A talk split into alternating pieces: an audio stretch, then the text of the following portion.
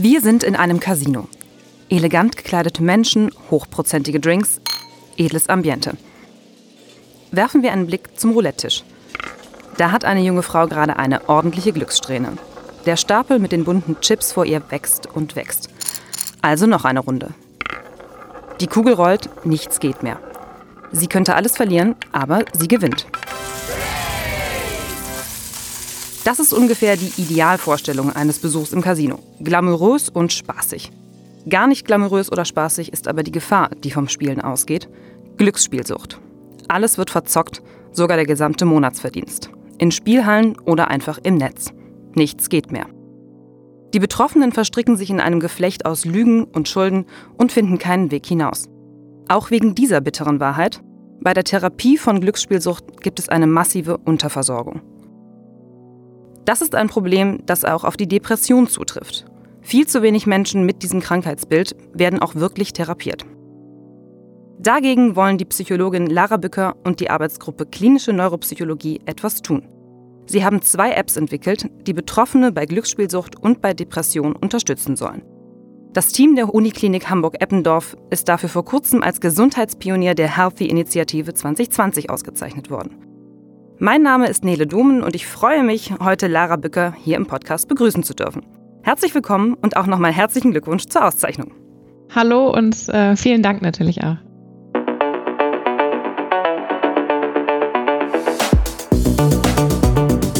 Themen im Tiefenrausch. The Economy, der Podcast, der Wirtschaft hörbar macht. Bevor wir anfangen, hören wir uns aber noch mal ganz kurz die Faktenlage an.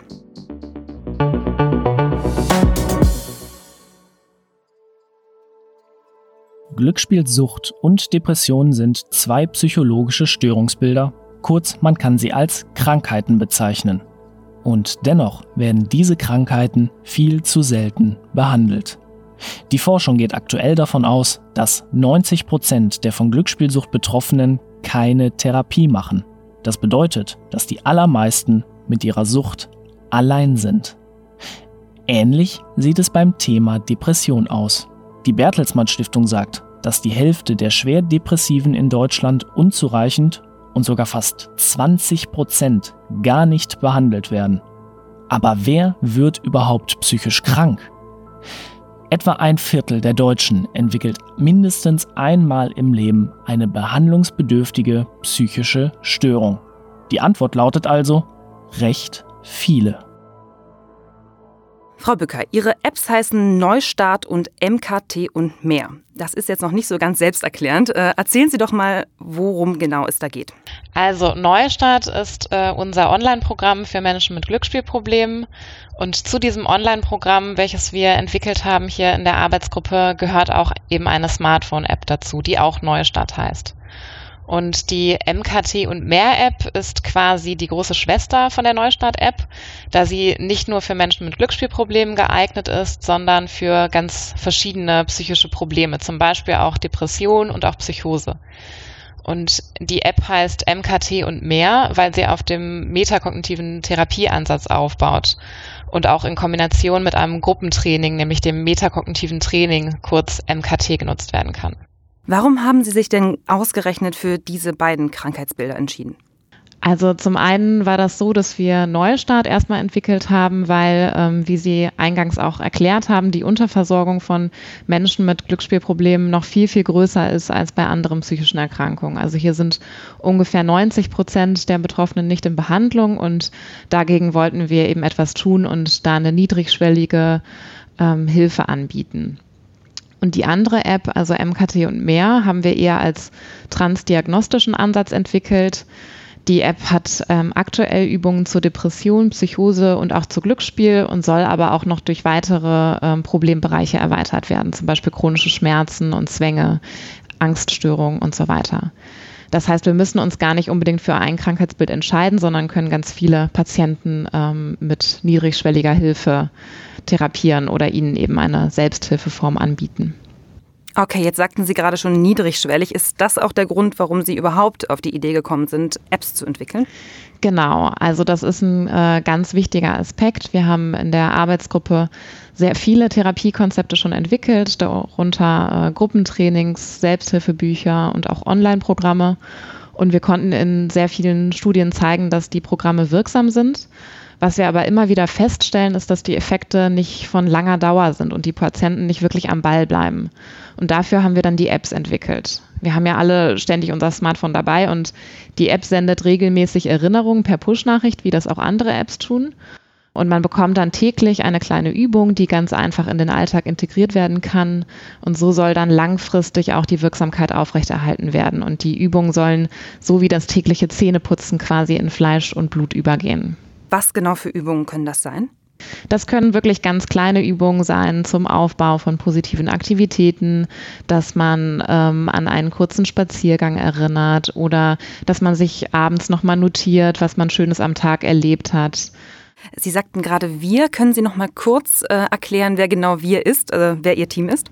Genau, wir ähm, arbeiten hier am UKE in der Arbeitsgruppe Klinische Neuropsychologie und unser Team besteht aus so circa zwölf festen Mitarbeitern, überwiegend Psychologen und Psychotherapeuten.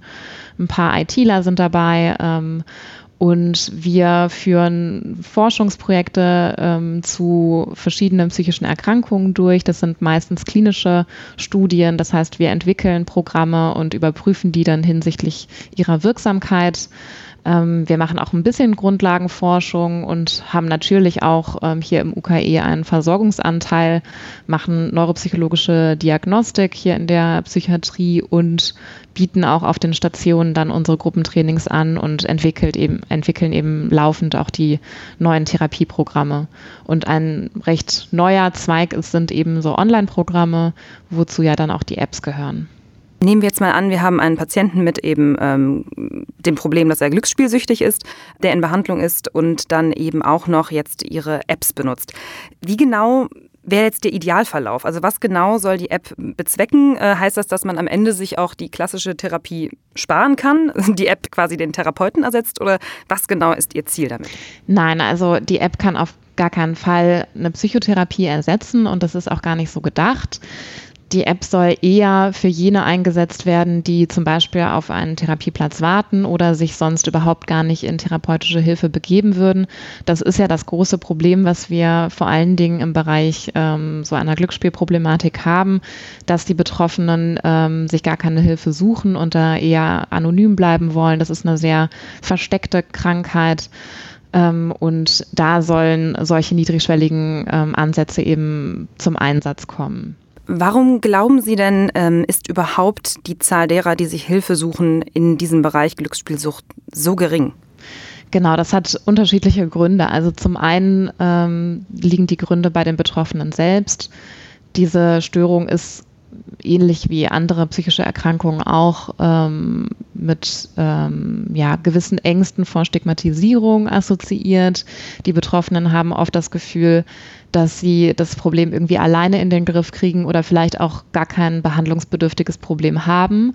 Die Probleme werden da verdrängt und äh, wir merken auch, in der Regel kommen die Betroffenen erst ähm, wenn sie überhaupt sich Hilfe holen, dann kommen sie erst, wenn ähm, eigentlich das Kind schon in den Brunnen gefallen ist und Haus und Hof schon verspielt sind.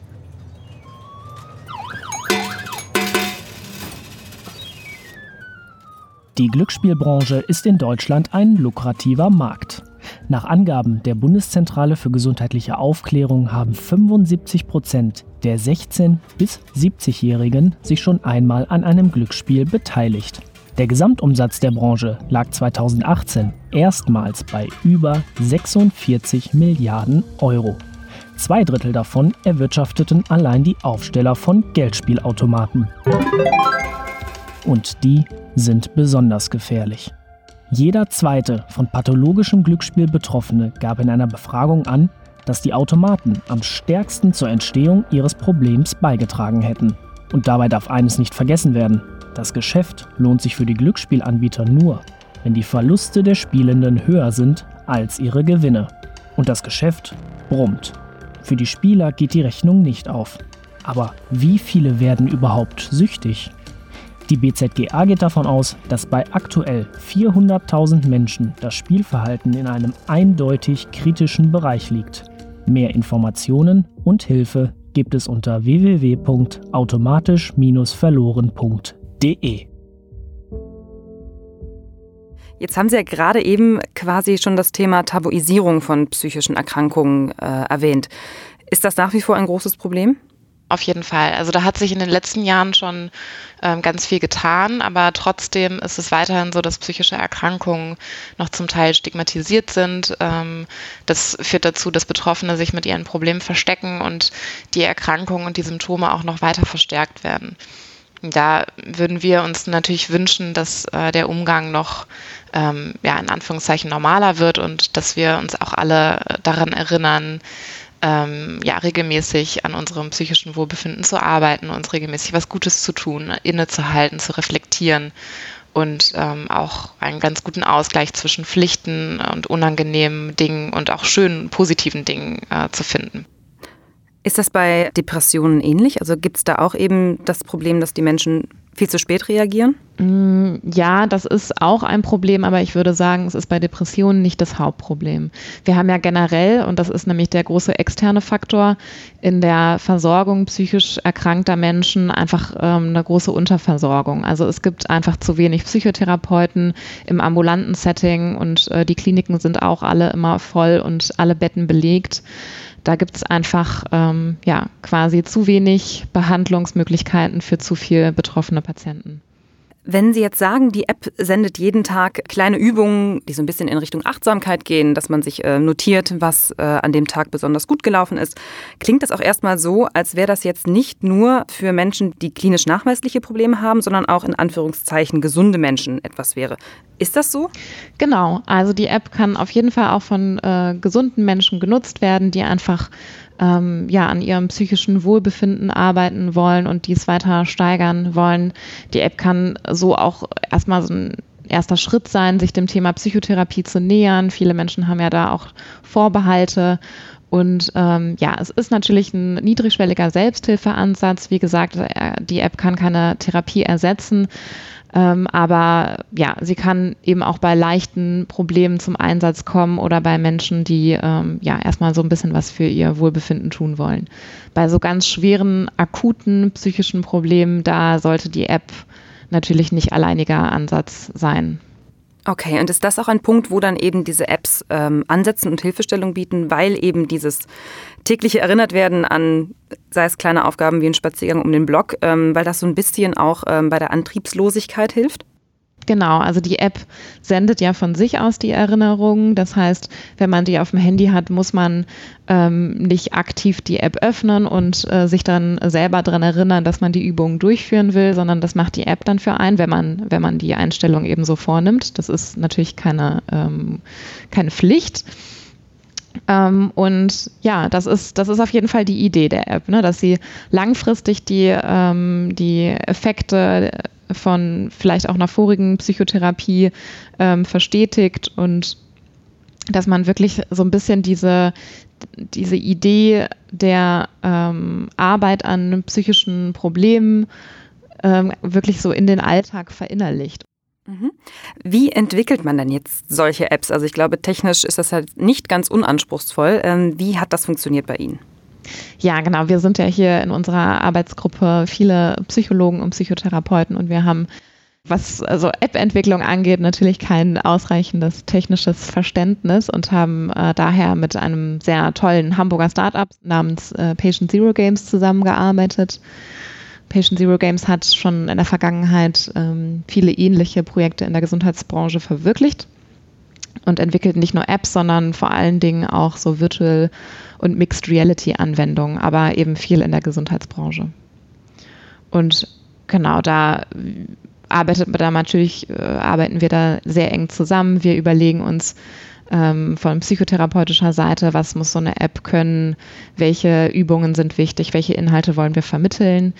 Ähm, dann haben wir natürlich auch noch Grafiker, die sich überlegen, wie ähm, das Ganze von der äh, Nutzeroberfläche aussehen soll, wie die Usability ist und die ITler, also in dem Fall Patient Zero Games, setzt das Ganze dann um in der App. Wie integriert man denn solche Apps sowas Neues äh, im deutschen Gesundheitssystem? Also ich stelle mir das auch nicht so einfach vor, dass man die mal eben so auf den Markt wirft und dann sind sie da. Können Sie davon was erzählen? Genau, da gibt es ähm, ganz unterschiedliche Wege. Also zum einen wurde kürzlich ein neues Gesetz verabschiedet, welches ähm, jetzt gestattet, dass solche medizinischen Gesundheits-Apps auf Rezept erhältlich sind und von Ärzten quasi verschrieben werden können. Und diese Apps sind dann sogenannte digitale Gesundheitsanwendungen, kurz DIGAs. Das heißt, die Krankenkassen können dann die Kosten für solche vom Arzt verschriebenen Apps ähm, übernehmen. Aber die DIGAs müssen vorher ähm, möglichst viele Auflagen erfüllen. Bei unseren Apps verfolgen wir aber einen anderen Ansatz. Und zwar stellen wir die Apps sowieso schon kostenlos zur Verfügung und haben auch gar keine Gewinnerzielungsabsichten hier als Forschungsgruppe.